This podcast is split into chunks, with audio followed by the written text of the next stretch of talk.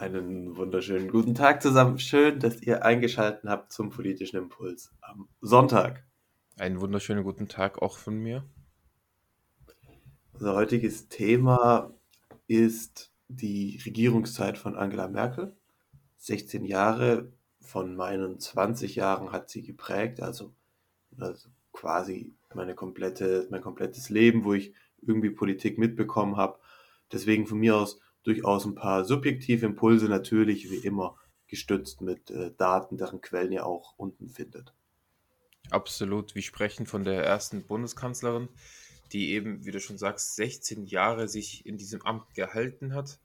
Ähm, ja, und wir müssen da auch ein bisschen persönlich über uns reden, beziehungsweise wie sie uns auch ein Stück weit geprägt hat, weil wir halt eigentlich nur die Merkel äh, als Kanzlerin kennen und nicht eben dass sie jetzt im Ruhestand ist. Und was mir persönlich wichtig war oder ist, ähm, ich kann, um ehrlich zu sein, Scholz Arbeit nicht so gut einschätzen, wie ich es mir eigentlich vorgestellt habe. Vor allem, weil ich eben diese Referenzpunkte nicht großartig habe. Ich kenne die Kanzlerin Merkel, ja, und ich weiß, was sie gemacht hat und ich weiß, ähm, ob sie die ein, zwei Punkte gut oder schlecht gemacht hat. Ähm, aber mir, also ich finde es auch ein bisschen unfair, sage ich jetzt mal, Scholz an der Ära Merkel zu bemessen. Absolut. Natürlich, dass sie eben 16 Jahre an der Macht, das ist ja eigentlich sehr außergewöhnlich. Das siehst du in Demokratien selten. Also Helmut Kohl hat es geschafft vor ihr, ähm, aber sonst ein US-Präsident bis nach acht Jahren Schluss. In Frankreich gilt es jetzt halbes Wunder, dass Macron zweites Mal gewählt wurde. Ne? Normalerweise gibt es auch einen schnellen Wechsel, auch in Großbritannien. Also diese, diese Zeit, die sie geprägt hat, das ist schon ähm, ja sehr, sehr lange. Und dementsprechend ist es auch, das ist ja auch interessant, Kirschert. Ich meine, sie ist jetzt, ähm, heute vor einem Jahr war sie noch im Amt. Mhm. Ja, also dass wir jetzt schon im Resümee machen können und dass wir jetzt schon beim Thema Russland Umwelt sagen können, wohin hat es uns da geleitet, ist ja auch eine Ausnahme. Also nach ähm, Gerhard Schröders Ende kamen nicht sofort Bilanzen, weil man gesagt hat, jetzt müssen wir erstmal warten, wie sich das noch auswirkt mit der Agenda 2010. Klar, es gibt auch Dinge, die bei Merkel noch nicht klar sind, aber dadurch, dass sie schon so lange da ist, gibt es dann doch jetzt schon ähm, klare Auswirkungen ihrer Politik. Das ist absolut bemerkenswert, vor allem wenn man mal zurückschaut in der Zeit und dann feststellt, hey, es, es gab so viele Krisen in letzter Zeit und die musste sie alle bewältigen. Die, die hat vielleicht die einen oder weniger gut gemacht, ähm, aber wir, wir sprechen von einer Finanzkrise von 2007 bis 2009. Wir sprechen von der Euro- und Staatsschuldenkrise 2009. Wir sprechen von der riesigen Flüchtlingskrise, die auch eher mehr oder minder, muss man fast schon sagen, am Ende dann vielleicht ihr Amt gekostet hat, muss man ausdiskutieren, die eben 2015, 2016 stattgefunden hat. Allein im Jahre 2015 kamen 890.000 Asylsuchende nach Deutschland. Ja, dann hat sie den Brexit miterlebt. Das erste Votum hat sie 2016 miterlebt dass sie offiziell ausgetreten sind im Jahre 2020, das hat sie miterlebt. Und dann jetzt auch noch zuletzt die Corona-Pandemie. Wir sprechen hier von Krisen, wir sprechen hier von Situationen, die absolut schwer sind zu meistern, absolut schwer sind damit umzugehen. Und ähm, natürlich, wir werden jetzt gleich auch darüber reden, ob sie das gut gemacht hat, beziehungsweise wie gut sie das gemacht hat. Aber dafür erstmal ein riesen Respekt und auch ein Dankeschön. Finde ich sehr stark, kann ich mich auch in weiten Teilen anschließen. Dann lass uns doch reinstarten mit vielleicht der, naja, für uns halt der zentralen Krise, der Flüchtlingskrise 2015. Und wie du es gesagt hast, ähm, war schon ein Wendepunkt für, für die CDU, für sie. Ähm, zunächst mal, wir reden über Auswirkungen, hat man da gesehen, dass wie soll man sagen, dass sie, sie hat eine Politik durchgeführt, die vielleicht nicht typisch für eine konservative Partei ist. Eine konservative Partei, eigentlich dafür bekannt, ähm, wir schauen ganz genau, wer reinkommt, am besten niemand und schon gar keine, mhm. die irgendwie eine andere Religion haben und andere Kulturkreis. Ne? Ähm, sie hat jetzt da in dieser, wie sie gesagt hat, Notsituation humanitär entschieden. Sie hat gesagt, das war humanitär eine Sondersituation, ähm, durchaus vergleichbar jetzt mit der Ukraine-Krise äh, gerade eben. Und sie hat für sich keine andere Wahl gesehen.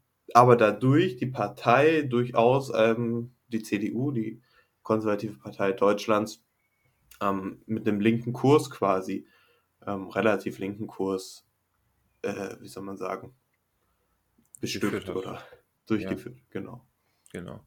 Ja, sprichst du was Gutes an. Ich meine, diese Flüchtlingskrise hat ja nicht nur auf Unmut der Bevölkerung getroffen, ne? nicht nur bei ihren Wählern und Wählerinnen war es ein Problem oder war es eine Problematik, sondern wie du sagst, in den eigenen Reihen auch. Ja, da, da gab es immer wieder Bemerkungen von Spitzenpolitikern, auch innerhalb der CDU, CSU, die eben mhm. Merkel offen kritisiert haben und offen selbst gesagt haben, hey, das, was du machst, das können wir so nicht verantworten, das sind nicht wir.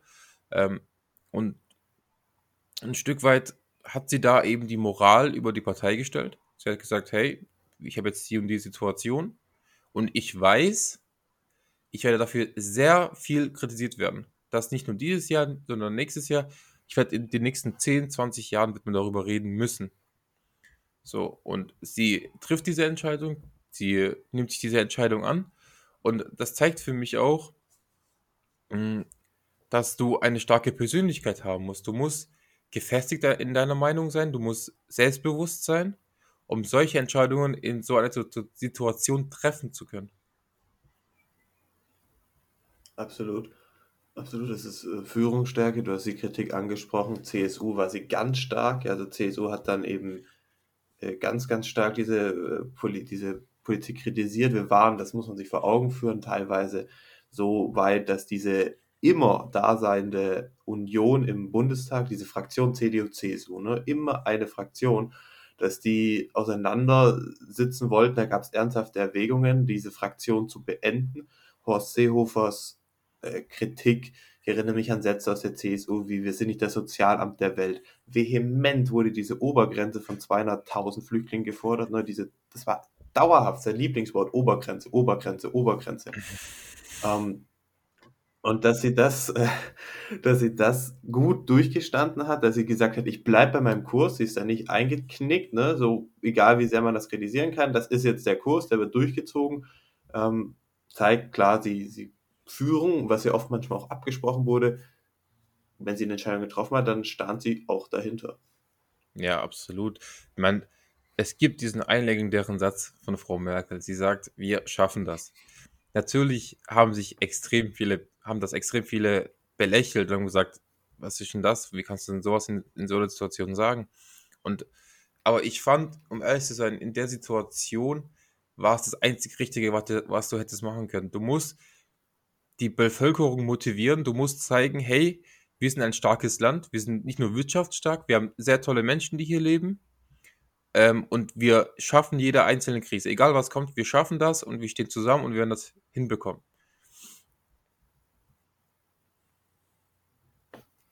Absolut, absolut. Was man in diesem Zuge auch natürlich sagen muss, ähm, sie hat sich hingestellt und hat gesagt, hey, es gibt keine Alternative zu meiner Politik.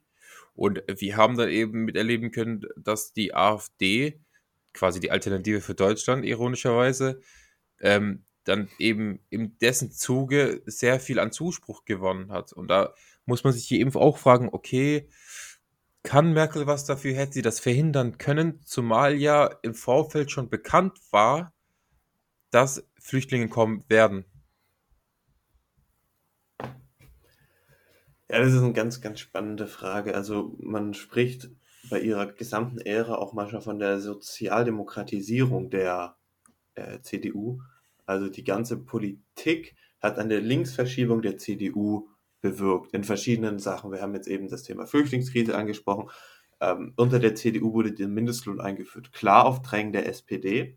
Von den 16 Jahren waren 12 in der Großen Koalition, das heißt mit Beteiligung von Sozialdemokraten. Ähm, und die CDU hat sich dabei schon unter Merkel, Merkel ist eine relativ linke CDUlerin. Das ist einfach erstmal so festzuhalten. Und wie soll man sagen, manche Dinge hat sie vielleicht auch gar nicht selber äh, durchgesetzt, zum Beispiel jetzt äh, die Homo-Ehe, die Gleichstellung der äh, gleichgeschlechtlichen Ehe. Aber, ähm, also, das hat sie zwar nicht aktiv gefordert, mhm. aber sie hat das quasi dieses Referendum erlaubt, ne? Und all diese Sachen haben eben rechts in diesem national-konservativen Lager ähm, dass es ja gibt, also Leute, die wirklich auf dem Boden des Grundgesetzes stehen, aber eben so eine konservative Politik einfach wollen. Da hat sie eine, eine Lücke gelassen, in die die AfD erstmal vorgeprescht ist, in die sie rein ist. Ähm, natürlich geht die AfD noch, noch viel weiter nach rechts, aber sie hatte erstmal eine Lücke entstehen lassen, damit die AfD Themen hat, die auch Bürgerliche ansprechen könnten. Ja, man, man hat ja auch immer wieder kritisiert, eben, dass sie die ähm, rechte Flanke zu offen gelassen hat. Ne, und dass man gesagt, quasi gesagt hat, okay, da ist halt die AfD jetzt reingerutscht und hat sich ja auch viele Wähler der CDU und CSU abgeknüpft. Das dürfen wir jetzt auch nicht vergessen. Ähm, klar, was ähm, ich auch so ein Stück weit kritisieren würde an ihrer Politik, war eben in Bezug auf die AfD, dass man die so ein Stück weit totgeschwiegen hat, sage ich jetzt mal, beziehungsweise ähm, die eben als diesen rechten Rand abgestempelt hat, gesagt, guck mal, das sind, das sind äh, Neon, äh, das, das sind neue, neuartige Rassisten und mit denen möchten wir gar nicht reden, mit denen möchten wir gar nicht diskutieren. Ich glaube eben, ich bin der Behauptung, ich stelle die Behauptung auf, hätte man eben mit diesen Leuten geredet, hätte man, ist, wäre man eben in Diskussion mit diesen eingegangen, dann hätte man sie viel kleiner halten können, als sie jetzt im Endeffekt groß geworden sind. Ist eine schwierige Frage. Traue ich mir jetzt keine, wie soll man sagen, keine konkrete Aussage. Aber klar, so jemand an Rand drängen hat natürlich diese Opferrolle, Opferrolle äh, gestärkt. Das ist definitiv ein Fakt. Ja, wenn wir über Merkel reden, finde ich, Pascal, müssen wir auch über die Raute reden, die sie bei Reden und sonstigen äh, öffentlichen Darstellungen gemacht hat. Und ähm, wie gesagt, wie auch bei dem Thema, ähm, wir schaffen das, wo eben auch viele Merkels Raute so ein bisschen belächelt haben, finde ich auch, dass das eine gewisse Ruhe ausstrahlt, eine gewisse Stärke ausstrahlt. Ich meine, egal in welche Situation, auch wenn die Krise kommt, die Corona-Pandemie, wenn die, äh, die, die Euro-Staatsschuldenkrise da war, sie hatte immer diese typische, Merkel-typische Raute. Und das zeigt für mich, hey, die Krise kommt, die Krise geht vorbei. Ich stehe hier, ich strahle Ruhe aus und wir schaffen das. Du hast jetzt viel angesprochen. Ich möchte einen schönen Punkt, den du äh, gesagt hast, herausstellen nochmal.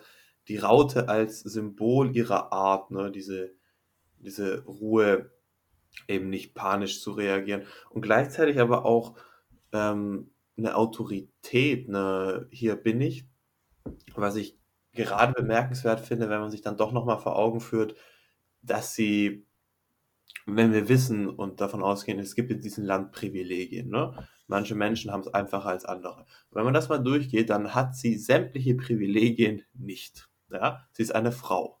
Es ist immer noch so, dass Frauen unterrepräsentiert sind und es schwerer haben in der Politik. Gehen wir weiter. Sie ist ähm, körperlich jetzt nicht beeindruckend gebaut, ne? Jetzt nicht irgendwie so ein Kohl, der war riesig und ähm, gut, war auch relativ dick, aber es war halt einfach eine Erscheinung, ne? Kann man aber auch nicht sagen. Man kann sogar sagen, dass sie jetzt nicht gerade die hübscheste war. Wenn man sich Bilder anschaut äh, von ihrer Zeit als Abgeordnete, wie ihre Haare da aussahen, teilweise fettig und so. Also das war jetzt einfach nicht ansprechend äußerlich, um das mal so zu sagen. Dann gehst du weiter. Sie ist geboren in Ostdeutschland, aufgewachsen in der DDR.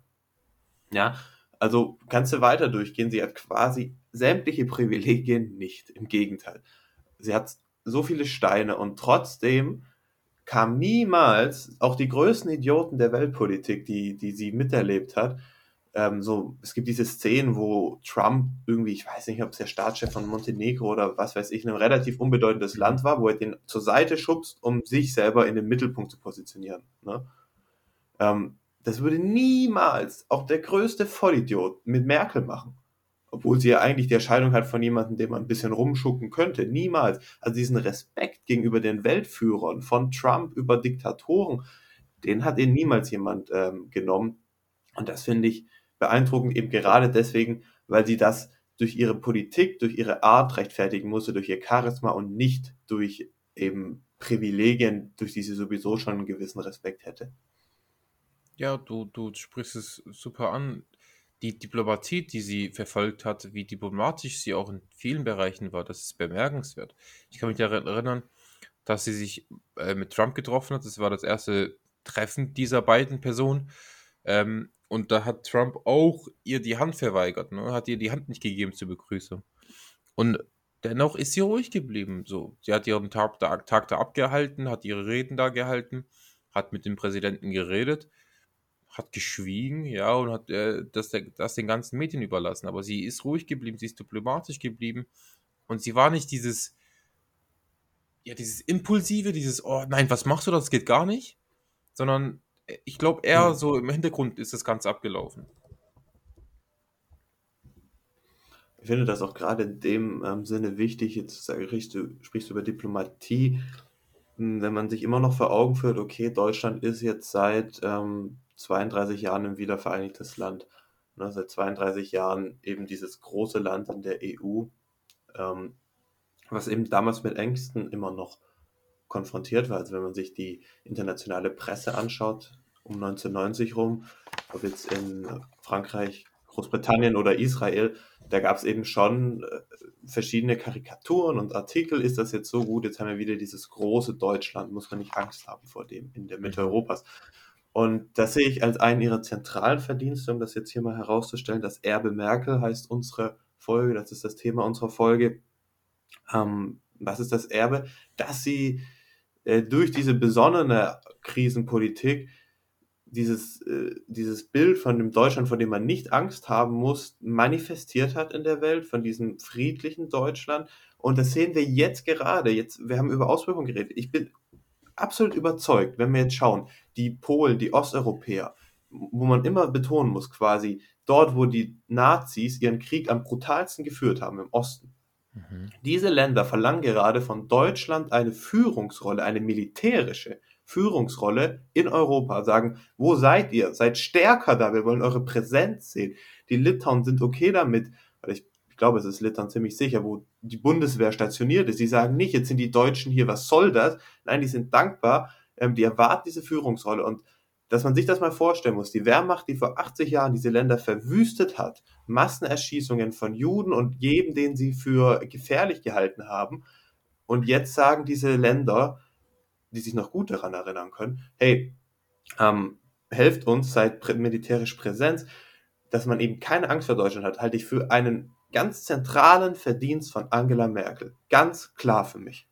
Ja, ich kann da nur zustimmen. Es ist wirklich, es ist eigentlich kaum zu glauben, dass sowas in der Zeit möglich ist, beziehungsweise möglich war, weil du ja eben sagst, es, es gab Massenvernichtungen, es gab, es, es wurden Massengräber ausgehobelt und dass man da halt noch, ähm, ja, dass, die, dass man die Situation Deutschlands so aufbessert, beziehungsweise die Position Deutschlands auch vielleicht in dem Sinne so wichtig stellt oder wichtig macht, dass man ähm, das auch zu erwarten hat, auf, auf jeden Fall. Ähm, du redest über Merkels Erbe. Mhm. Was, in, in, in, in welche Rolle steht da Scholz? Das ist eine interessante Frage. Viele haben gesagt, so während des Wahlkampfs 2021, ne, sie sieht irgendwie Scholz schon eher als ihren Erben. Mhm. Eben auch so ein ruhiger Mensch, der ähm, besonnen reagiert. Mhm.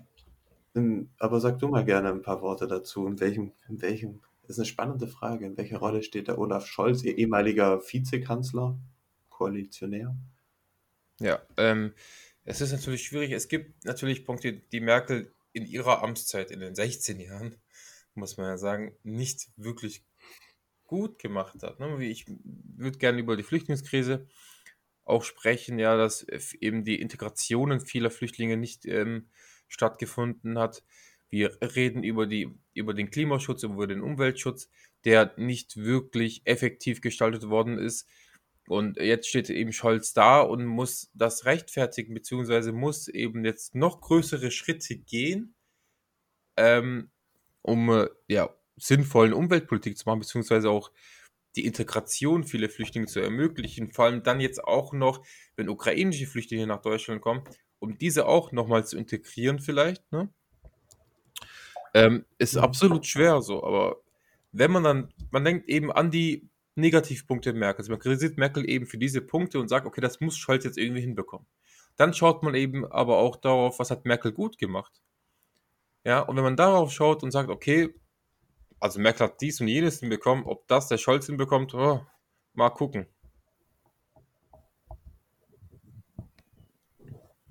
Ja, ja ähm, lass mich, bevor ich, bevor ich antworte, noch einen Vorschlag machen. Jetzt haben wir schon 20 Minuten aufgenommen. Lass uns vielleicht tatsächlich in dieser zweiten Amtszeit von Merkel bleiben, dass wir ähm, in dieser Folge quasi über diese aktuelleren Sachen reden. Wir reden gerade über den Übergang zu Scholz. Flüchtlingskrise ist nicht lange her. Wir können auch ein paar Worte zu Corona verlieren. Und dass Mhm. wir quasi nächste Woche eine zweite Folge machen, wo wir ein bisschen die, die früheren Jahre anschauen, ähm, damit wir das jetzt hier schon geregelt haben.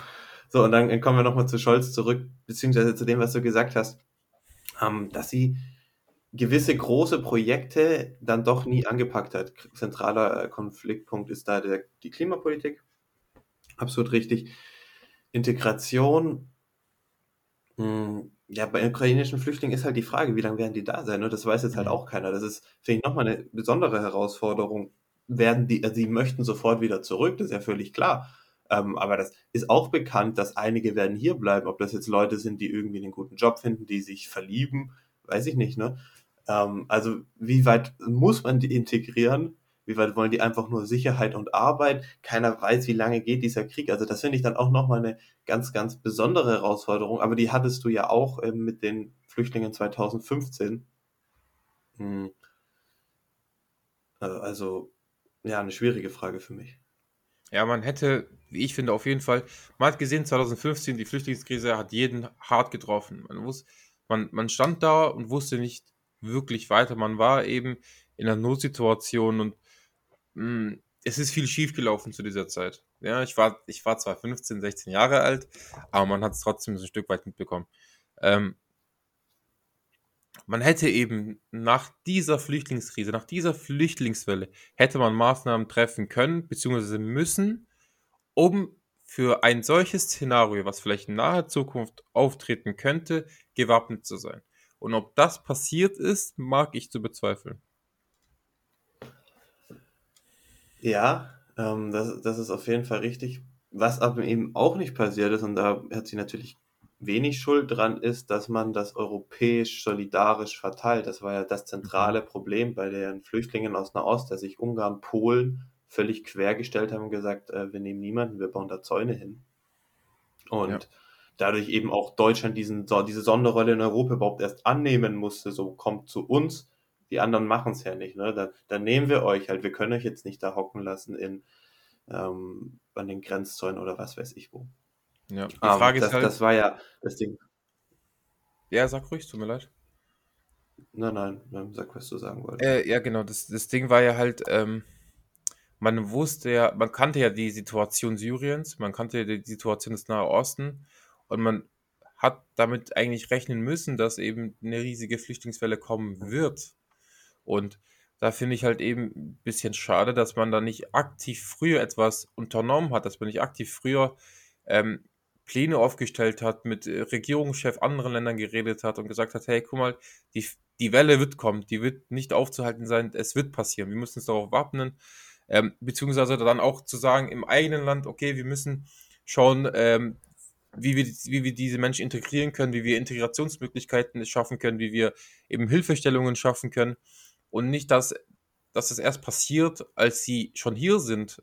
Das ist eben das ganz große Problem. Natürlich, ich finde auch, man ist da ein Stück weit zu hart zu Merkel, dass man sagt, hey, du hast diese Flüchtlingswelle zu verantworten, weil zum einen, hey, sie stand in einer echt beschissenen Situation, sie wird angerufen, es wird gesagt, Flüchtlinge stehen in, äh, Ungarn, wir nehmen sie nicht auf, wir stellen da Zäune auf, was machen wir jetzt? Ja, da kann man es natürlich nachvollziehen, dass sie sagt, okay, komm, lass sie durch. Auf jeden Fall. Aber ich finde, ich finde den Punkt absolut spannend, ähm, zumal, zumal wir uns ja eigentlich sicher sein können, dass die Klimakrise weitere Flüchtlinge produzieren wird. Produzieren, das klingt schon so. Also verursachen wird. Und wir Europäer relativ gering betroffen davon sind und dann eben aus diesen Gebieten Leute zu uns kommen werden wollen nach Europa. Ähm, zumal wir als Europa, als Deutschland ja auch massiv für die ökologische Krise verantwortlich sind. Also wir pusten ja große Teile des CO2s in die Luft. Und ähm, ich verstehe ich versteh deinen Punkt, ich finde das total äh, richtig und spannend zu sagen, wir können das jetzt schon eigentlich absehen. Wir wissen nicht genau wann, aber es wird äh, weitere, zu weiteren Wellen kommen.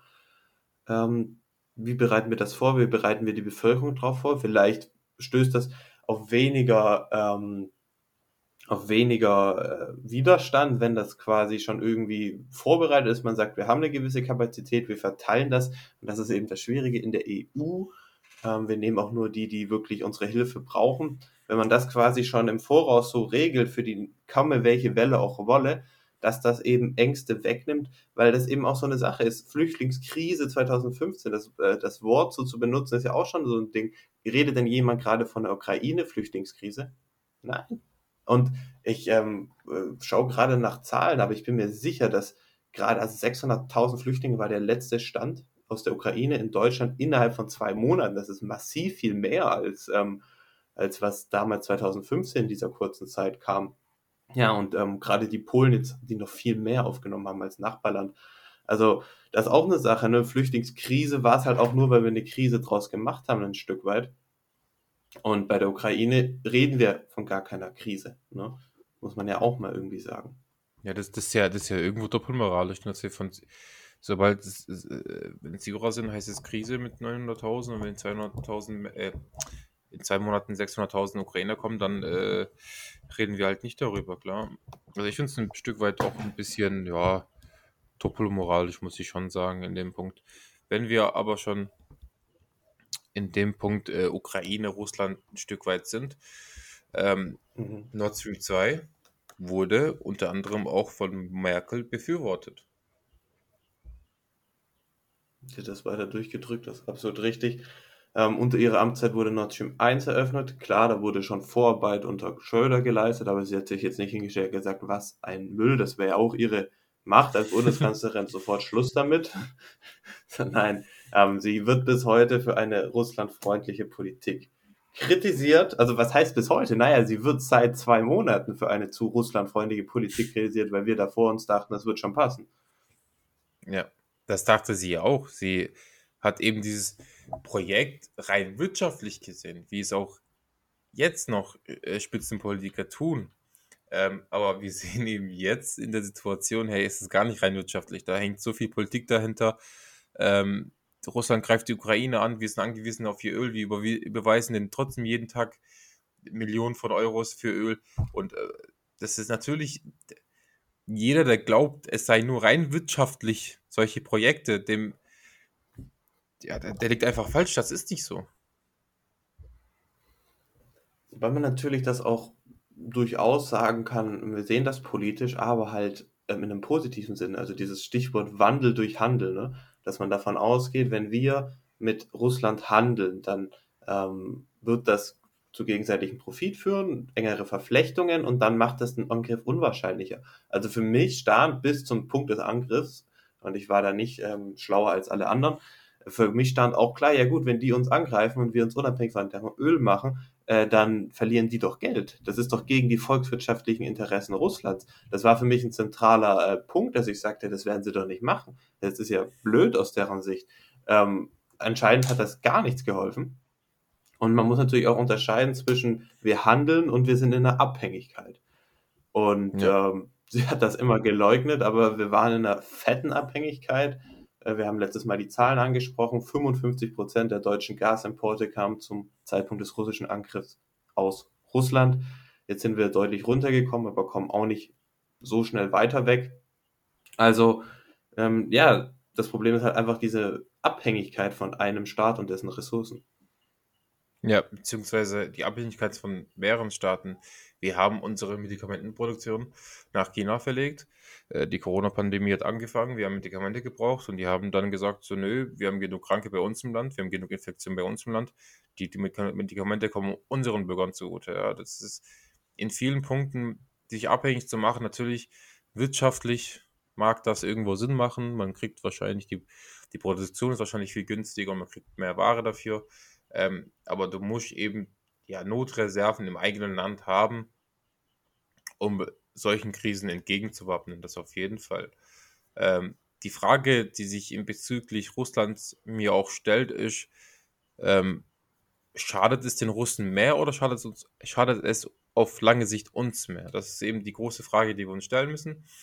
Und da hat sich Putin wohl so entschieden, dass es uns mehr schaden würde als den selbst.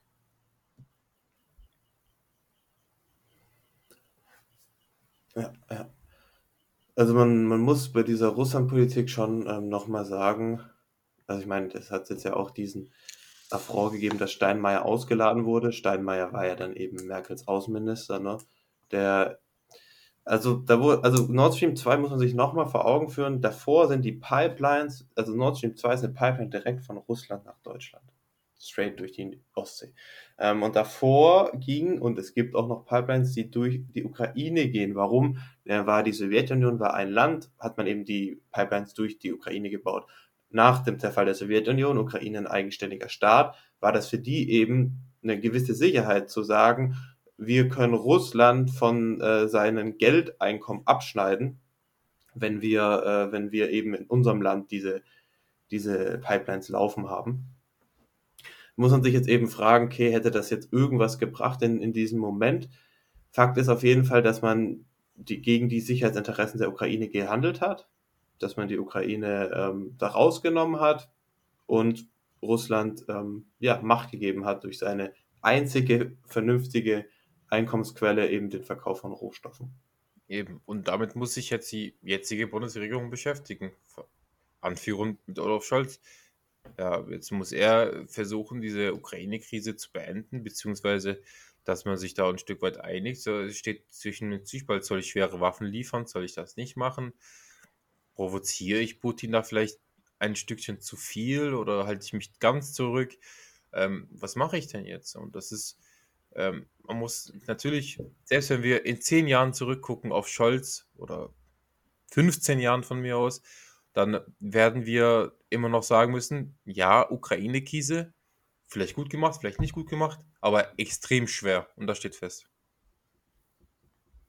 Mhm und eben extrem schwer, weil wir keine gute Verhandlungsposition haben. Wenn du eben abhängig bist vom russischen Gas, ne, wenn du es wenn wir jetzt nur, weiß ich nicht, 20 Prozent der Importe aus Russland ziehen würden, sagen, die ersetzen wir jetzt ratzfatz, das haben wir hingekriegt, 20 Prozentpunkte kurz mal weg, ähm, dann bist du in einer anderen Verhandlungsposition. So und auch nicht in dieser moralischen Situation, dass du sagst, wir bezahlen diesen Krieg mit und wir können wir können es nicht ändern. Also das ist ein ganz klares Erbe Merkels Mhm. Ähm, gleichzeitig, jetzt haben wir schon die 33. Minute, aber dann nehmen wir das vielleicht mit in die nächste Folge, aber gleichzeitig, wenn man so zwischen, ich sag mal, Zuckerbrot und Peitsche passt vielleicht nicht wirklich. Aber auf der einen Seite, wir haben diese Gasimporte für, aus Russland, geben ihnen Geld. Auf der anderen Seite ist natürlich die Drohgebärde zu sagen, unsere Bundeswehr funktioniert auch.